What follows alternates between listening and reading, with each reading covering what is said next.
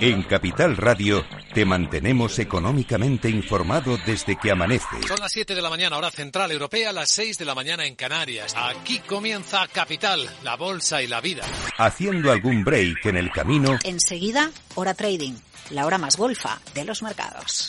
Para continuar informándote después de comer. Son las 4 de la tarde, las 3 en Canarias. Esto es Mercado Abierto, en Capital Radio. Y que cierres el día conociendo todos los detalles. Señoras y señores, buenas noches, bienvenidos. Escuchan la sintonía de Capital Radio. Les invito a que nos acompañen aquí en el balance.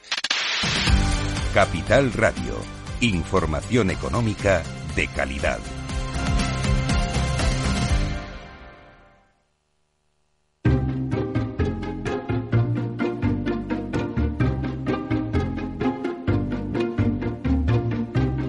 Inversión inmobiliaria con Meli Torres.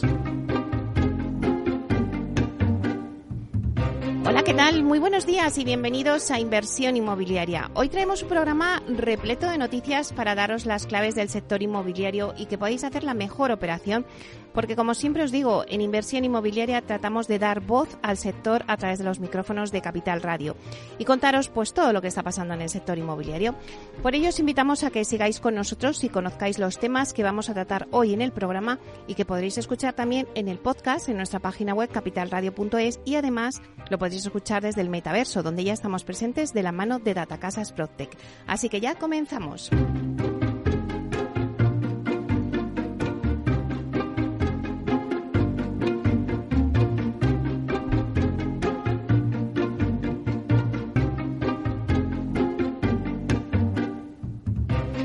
Bueno, pues como todos los jueves empezamos tomándole el pulso al sector con las noticias que nos trae el portal inmobiliario Idealista.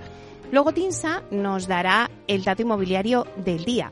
Y luego nos vamos a ir también con la promoción de la semana y la tenemos con Culmia. Hoy esta promoción se la dedicamos a Culmia porque acaba de iniciar la comercialización de 492 viviendas plurifamiliares con protección pública de precio básico, lo que llamamos VPPB, del Plan Vive 1 de la Comunidad de Madrid y son en Getafe. Os vamos a contar cómo tenéis que inscribiros, todos aquellos que estéis interesados, los requisitos que tenéis que cumplir para esta, para esta promoción en alquiler de eh, precio asequible. Bueno, pues todo ello será en nuestra sección de la promoción de la semana. Luego a las 12 eh, tenemos, eh, bueno, antes de las 12 a las 11, el análisis de mercado eh, va sobre la morosidad en el alquiler y lo vamos a hacer con Sergio Cardona, que es responsable de estudios y calidad de alquiler seguro. Bueno, pues vamos a hacer un repaso a cómo está el tema de la morosidad en el alquiler, ¿no? Eh, luego daremos paso a nuestras secciones habituales, la vía sostenible con Vía Ágora y luego también conoceremos el lado más personal de algunos de los protagonistas del sector inmobiliario. En este caso, Miguel Pinto, que es el director del clúster de la edificación, nos abre las puertas de su casa y conocemos pues su lado más personal. Luego a las 12 tenemos nuestro debate y hoy lo vamos a centrar en Culmia. Vamos a hacer un balance del sector con Culmia. Eh, es una promotora que ya ha entrado en el club de las grandes inmobiliarias en España y aspira a doblar su negocio en 2024 y alcanzar una facturación de entre 600 y 650 millones de euros. Bueno, pues para hablar de la compañía y también hablar del sector, hacer un repaso al balance de 2023 y eh, los retos que tenemos en el sector en el 2024, vamos a tener aparte del equipo de Culmia en Capital Radio en directo. Tendremos con nosotros a Francisco Pérez, que es el consejero delegado de Culmia, a Jaume Borrás, que es el director de negocio, a José Manuel Borrás, que es el director de operaciones, a Cristina Untoso, que es directora comercial y de marketing, y a Pablo Méndez, que es director de inversiones y gestiones de suelo. Como veis, un programa pues cargadito de, de noticias, así que os esperamos en este rato que estamos con vosotros de diez y media a una. Así que ya comenzamos.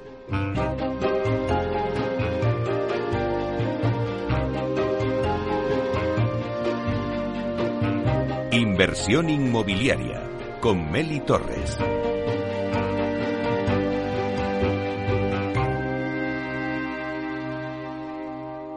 Idealista te ofrece la noticia de la semana.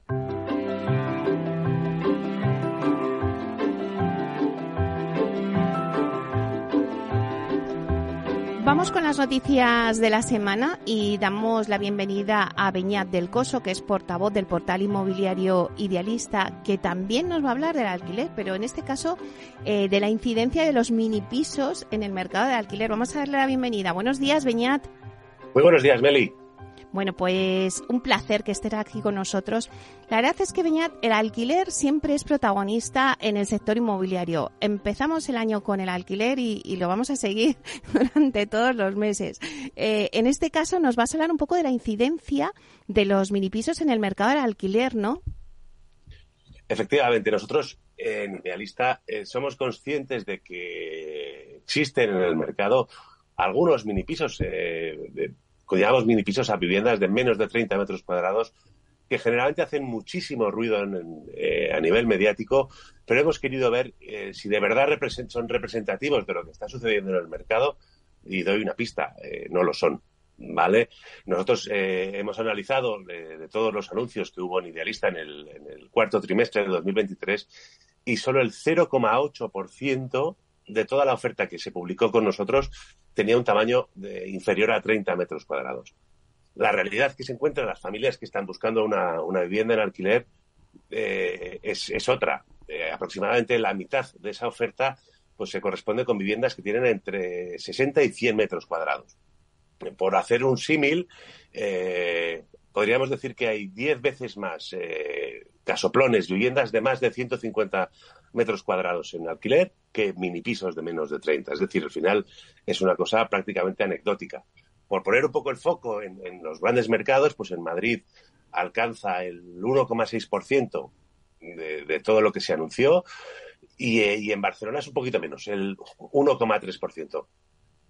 ¿Por qué interesa tanto estos inmuebles? Pues bueno, pues al final creemos que a nivel mediático parece que tienen un imán, posiblemente pues por esa cultura del clickbait que busca el click a toda costa.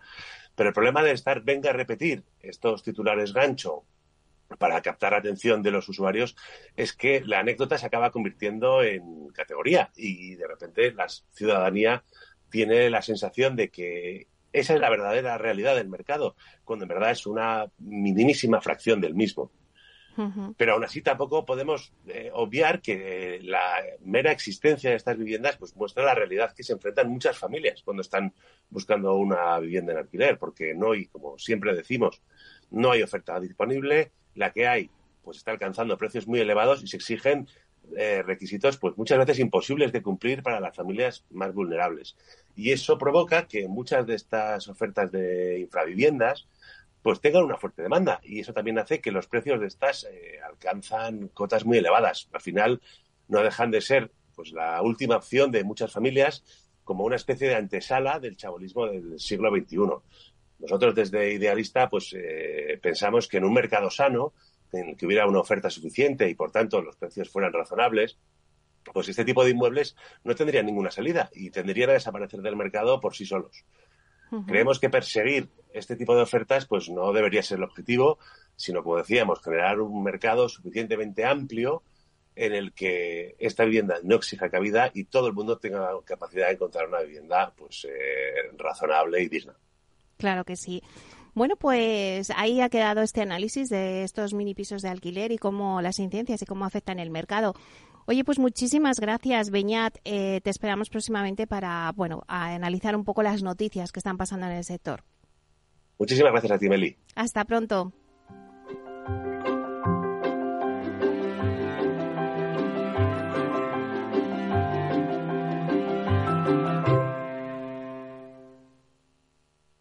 El dato del día con Tinsa.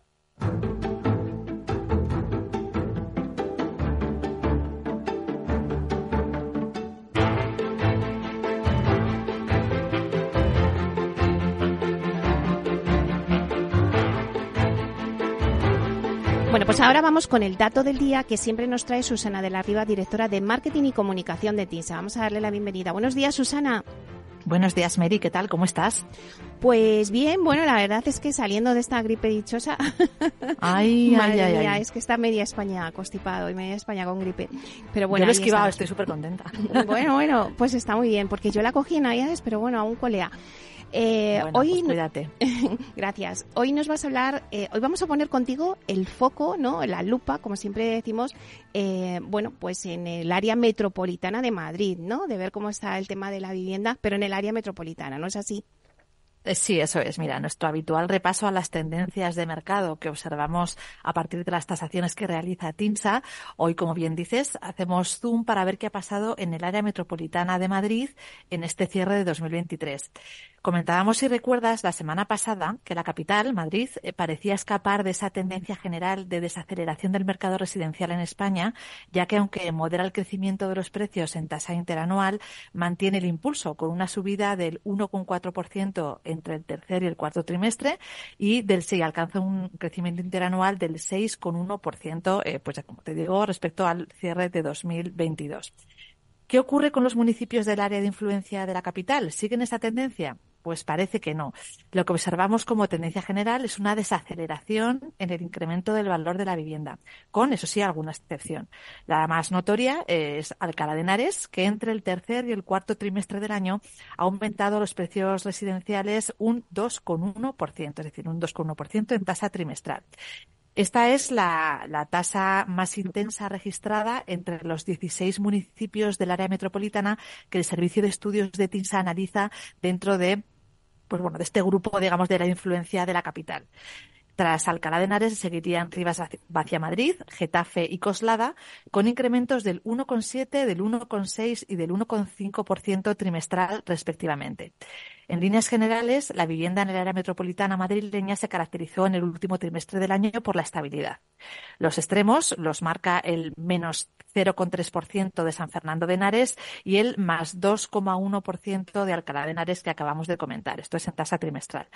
Leganés sería el otro municipio, junto con San Fernando, donde el valor euro metro cuadrado en el cuarto trimestre fue ligeramente inferior al del trimestre anterior. En este caso, en el caso de Leganés, hablamos de una ligera caída del 0,2%. El análisis de tendencia revela que una serie de localidades han profundizado en la desaceleración en ese cierre del año. Además de las citadas San Fernando y Leganés, que registraron ligeras caídas trimestrales, también frenaron el ritmo de crecimiento del precio de la vivienda nueva y usada Majadahonda, que, donde el precio creció un 0,4% trimestral, pero es un menor ritmo de lo que se estaba viendo en trimestres anteriores. También Parla, Alcorcón, Alcobendas y San Sebastián de los Reyes y en menor medida también fue Labrada. Si nos vamos a la perspectiva interanual, que como sabes es la referencia estadística por excelencia, los datos procedentes de tasaciones confirman también una clara tendencia de desaceleración con tres, eh, con tres perdona, excepciones. Alcalá de Henares, Coslada y Fuenlabrada. Pese al menor ritmo, seguimos viendo eh, en general en estas, en estas zonas crecimientos intensos en tasa interanual en 11 de los 16 municipios madrileños analizados. Por encima del 5% hablamos, ¿no? Los crecimientos. En tres de, ellos, la tasa de variación interanual eh, del, del cuarto trimestre supera la de Madrid capital. Es el caso de Alcorcón, con un crecimiento del 7,8%, Fuenlabrada con un 7,7% y Rivas Vacia Madrid con un 6,9%. Otras localidades donde el precio de la vivienda se ha incrementado más de un 5% respecto al cuarto trimestre de 2022 son Alcalá de Henares, Majadahonda, San Sebastián de los Reyes, Las Rozas, Torrejón, Alcobendas y Getafe. Este incremento de precios, que aunque más moderado ha continuado, como hemos visto en el cuarto trimestre, explica que, según el análisis del Servicio de Estudios de TINSA, en todos los municipios del área metropolitana, excepto en dos, ha aumentado el esfuerzo para acceder a una vivienda. Son ya nueve los que alcanzan una tasa que supera el 40%.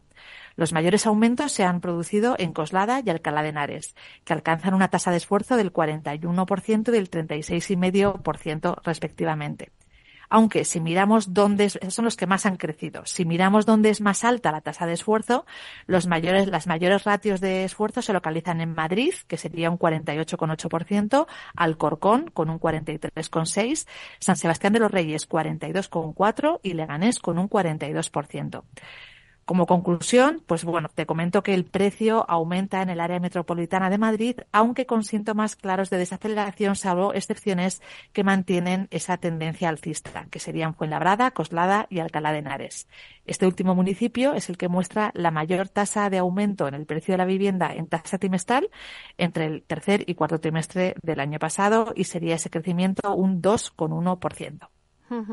Bueno, pues entonces hemos visto ya no solamente cómo está el tema de la vivienda en Madrid capital, que decimos que bueno, pues que la vivienda es cara y tal, sino que vemos que también se va incrementando en el área metropolitana, ¿no? Y nos has dicho sí los puntos más calientes. Pues muchísimas gracias, Susana, por hacernos este análisis. Un placer, como siempre, Meli. Hasta la semana que viene y cuídate. Venga, un besito. Hasta pronto. Chao. Adiós.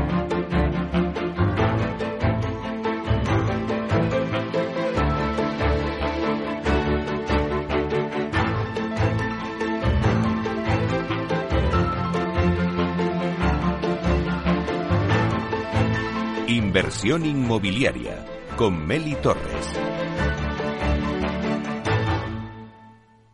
Tecnología propia, rigor técnico y una potente base de datos son el punto de partida del asesoramiento independiente que TINSA presta a todo tipo de inversores en real estate. Conoce en la web tinsa.es cómo podemos ayudarte a rentabilizar tu inversión a través de estudios de mercado, valoración RICS, AVM de grandes carteras o consultoría fiscal, entre otros servicios. TINSA, valor de confianza.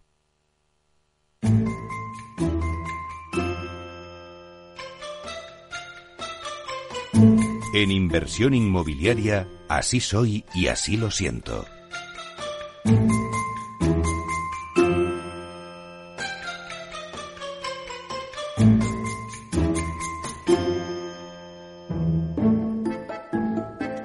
En nuestra sección Así soy y así lo siento, vamos a conocer el lado más personal de los principales protagonistas del sector inmobiliario. Hoy nos abre las puertas de su casa Miguel Pinto, gerente del clúster de la edificación. Buenos días, Miguel.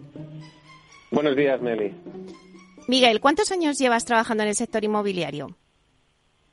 Pues unos 16, 17 años. Y si no hubieras trabajado en el sector inmobiliario, ¿qué te hubiera gustado ser?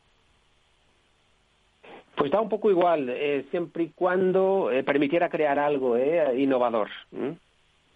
¿Vives en una vivienda en propiedad o en alquiler? Pues justo estoy de mudanza. He vendido para comprar, pero bueno, como hay reforma tendré que, que irme de alquiler algún tiempo. ¿Qué edificio por su diseño y arquitectura le hubiera gustado construir? Pues eh, más que un edificio es un estadio, pero desde luego el, nuevo Bernabéu. Termine la frase. El sector inmobiliario para mí es. Eh, una caja de sorpresas. ¿Con qué compañero del sector inmobiliario te irías de cañas? Pues con cualquiera. Eh, y no es buenismo, ¿eh? Cualquiera, pero te diría un tercio, ¿eh? eso sí. ¿En cuántas empresas has trabajado? Mm, cinco, en España cuatro. ¿Es más de hotel o de vivienda vacacional? Es vacacional, vivienda vacacional. ¿Estudió en una escuela pública o privada? Ambos. En ambas, sí. ¿El último libro que ha leído? Eh, la ciudad de vapor de Ruiz Zafón. ¿Lee el periódico en papel o por Internet? Internet. ¿Es más de Facebook, Twitter, LinkedIn o Instagram? Solo tengo LinkedIn. ¿Cuántos idiomas habla? Eh, tres y medio. ¿Toca algún instrumento? Eh, las castañuelas y mal, sí. ¿En qué deporte es bueno? Eh, me gustan mucho las artes marciales. ¿Su mejor cualidad? no soy malo relacionando ideas y, y sintetizándolas. Sí. ¿Y una manía? Eh, demasiadas agendas y organización. Un recuerdo de la infancia. Eh, las excursiones en bici con la pandilla. ¿Y cómo sería un día ideal para ti?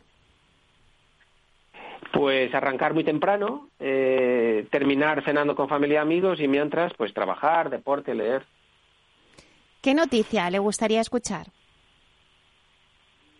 Eh, que la fusión nuclear es factible a pequeña escala. Mm. ¿En cuántas casas ha vivido? Uf, eh, más de 15 seguro. En España unas 6. ¿Vive actualmente en un piso, chalet o ático? Piso. ¿Es más de ducha o de baño? Eh, ducha.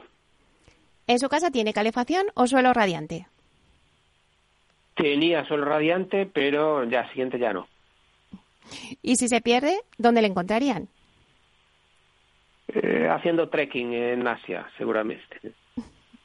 ¿Colabora con alguna ONG? Con el hogar Don Orione, sí. Una frase célebre o refrán, Miguel. Pues eh, es mejor gastarse que moecerse. Y por último, ¿cómo le gustaría que le recordaran? Eh, como alguien que no se ha enmohecido. Pues muchísimas gracias, Miguel, por abrirnos las puertas de tu casa y conocer tu lado más personal. Un placer. Un placer y felices fiestas, Meli. Hasta pronto. Chao.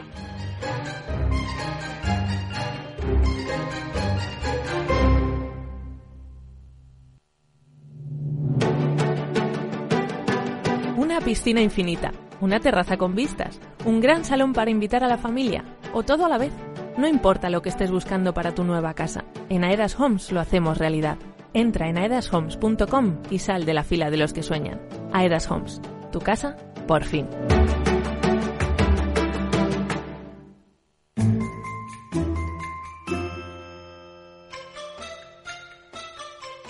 ¿Quieres conocer a los principales protagonistas del sector inmobiliario en su faceta más personal? Así soy y así lo siento muestra el lado más humano de los directivos del sector en inversión inmobiliaria. En nuestra sección Así soy y así lo siento, vamos a conocer el lado más personal de los principales protagonistas del sector inmobiliario. Hoy nos abre las puertas de su casa Hernán San Pedro, que es director de Relaciones con Inversores y Comunicación Corporativa de LAR España Real Estate Socimi. Buenos días, Hernán. ¿Qué tal, Meli? Buenos días. Encantado de saludaros de nuevo. ¿Cuántos años llevas trabajando en el sector inmobiliario?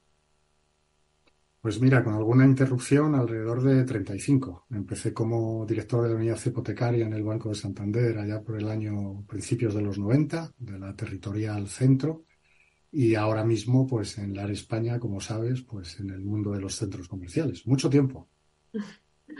Y si no hubiera trabajado en el sector inmobiliario, ¿qué le hubiera gustado ser?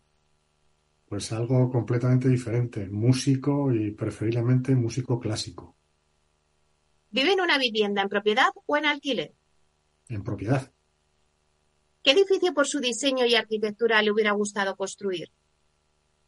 Uf, eh, muchísimos. Soy un, un amante de, de, la arquitectura, pero mira, pues voy a decir algo que, que sí que hemos construido nosotros, el edificio residencial, la Gasca 99, en, aquí en Madrid. Termine la frase. El sector inmobiliario para mí es pues una parte importantísima de mi vida. ¿Con qué compañero del sector inmobiliario se iría de cañas? Pues eh, casi con cualquiera. Mm, si hablamos del círculo más próximo, pues cualquiera de nuestros compañeros Socimis, Colonial, Merlín y por supuesto pues con mis compañeros de aquí de la España, con Susana Guerrero o con John Armentia. ¿En cuántas empresas ha trabajado? Cuatro empresas, Banco Santander, Scandia All Mutual Group, Sacir Vallehermoso y Testa y LAR España ahora mismo. ¿Y es más de hotel o de vivienda vacacional?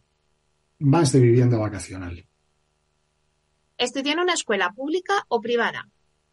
En ambas. Bachillerato en escuela eh, privada, eh, COU, eh, o el curso de orientación universitaria de mi época, en, en, pública y la universidad, los primeros años en privada y siempre terminé las dos carreras que tengo en el último año en universidad pública. ¿El último libro que ha leído? Uf, uh, pues tendría, tendría que hacer eh, memoria. Uh, eh, un libro de, de, de, biografías de Stefan Zweig. ¿Y lee el periódico en papel o por internet? Por Internet. ¿Es más de Facebook, Twitter, LinkedIn o Instagram? LinkedIn. ¿Cuántos idiomas habla? Pues eh, decentemente nuestro maravilloso castellano e inglés. ¿Toca algún instrumento? Um, yo digo que toco el violín, mi familia dice que destrozo el violín. ¿En qué deporte es bueno? Ah, pues eh, no en muchos, la verdad. No, no he sido una persona con facilidad para los deportes. Me gustan mucho las motos de campo y hago algo parecido a jugar al golf. ¿Su mejor cualidad? Ah, paciencia. ¿Y una manía? El orden. Un recuerdo de la infancia. Mi primer concierto de la mano de mi abuelo materno en Logroño, en la Plaza del Espolón. ¿Cómo sería un día ideal para usted? Ah, un desayuno sin tener que contestar ningún mail ah, y una cena sin tener ninguna preocupación laboral o personal eh, importante.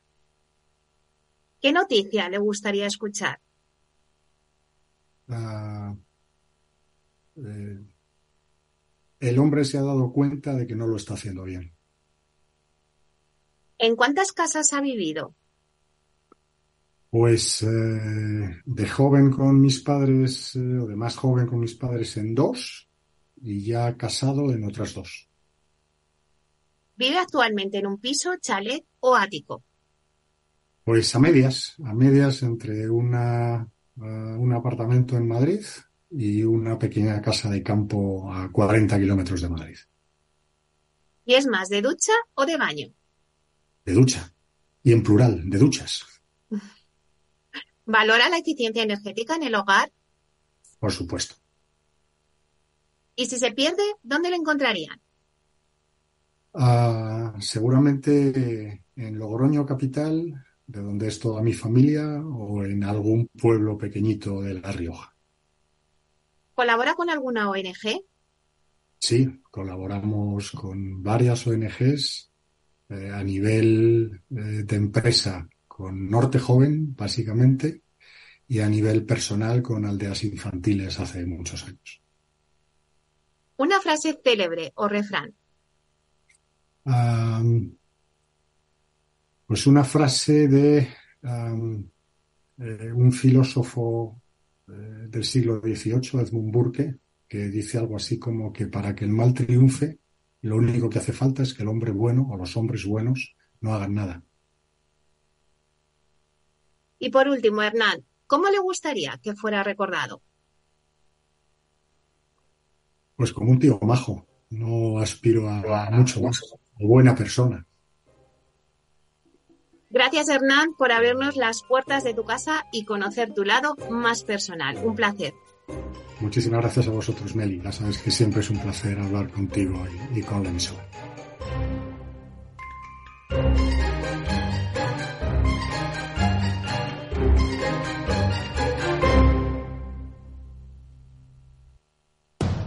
Capital Radio, 10 años contigo.